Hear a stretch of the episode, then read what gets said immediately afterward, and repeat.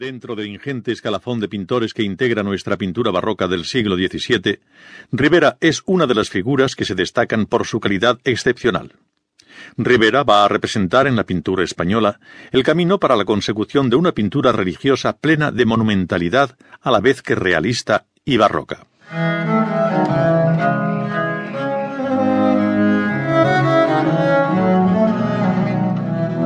José de Rivera nació en Játiva, Valencia, y fue bautizado en aquella localidad el 17 de febrero de 1591.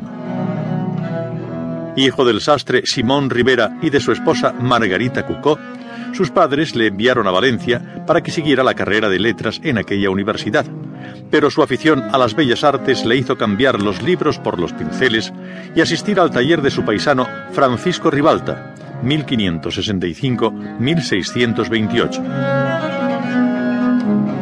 Ribalta abrió al joven Rivera el camino para llegar a convertirse en uno de nuestros mejores pintores. Es posible que con él aprendiese principalmente a manejar los colores, descuidando algo el dibujo que será, en su etapa de esplendor, lo más interesante de su estilo y a través del cual llamaría la atención en sus primeras correrías por Italia. Pudo ser también Ribalta quien despertase en Rivera el interés por el estudio de la luz y el naturalismo, así como el amor y la admiración hacia las obras de los pintores italianos.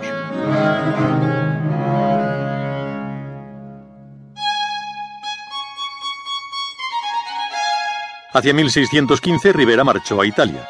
Lo primero que visitó fue la corte de los Farnesio en Parma. Allí se entusiasmó con la pintura del Correggio, del que asimila su prodigiosa sensibilidad, aunque despojada de la nota de femineidad que caracterizaba al parmesano. Ya en Parma comenzó a admirar a los pintores venecianos, especialmente a Veronés y Tintoretto, a quienes más tarde en Roma y Nápoles estudiaría detenidamente. Desde Parma pasó a Roma, que por entonces representa para Rivera lo mismo que para todos los artistas que acuden a ella una escuela para aprender y ampliar conocimientos, al tiempo que una posibilidad de conseguir éxito y fama mediante la protección de la Iglesia y de la nobleza. Pero la mayor parte de estos artistas advenedizos son jóvenes aventureros que se mueven dentro de un mundo de pillería y de lances de honor determinados por la necesidad de sobrevivir. Este es el caso de Rivera, quien, al poco tiempo de su llegada a Roma, es apresado por un delito fruto de su vida bohemia. El joven valenciano tiene que abandonar la ciudad eterna no sin antes haber podido admirar la obra de un pintor fallecido pocos años antes que está siendo objeto de discusión en todas las tertulias artísticas a causa de las innovaciones que supone su pintura. Se trataba de Miguel Ángel de Merisi, más conocido como Caravaggio, 1573-1610, el verdadero definidor de la pintura barroca y del que arranca todo el realismo del siglo XVII.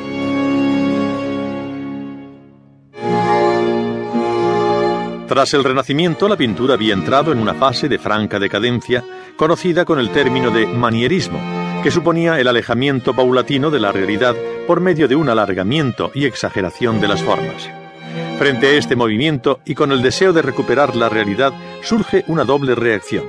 La del grupo clasicista de los Carracci, en Bolonia, que predican un acercamiento a la realidad, pero sin excesos ni violencias en las representaciones, y la que preside Caravaggio, partidario de mostrar la realidad tal y como puede ser contemplada por los ojos del hombre.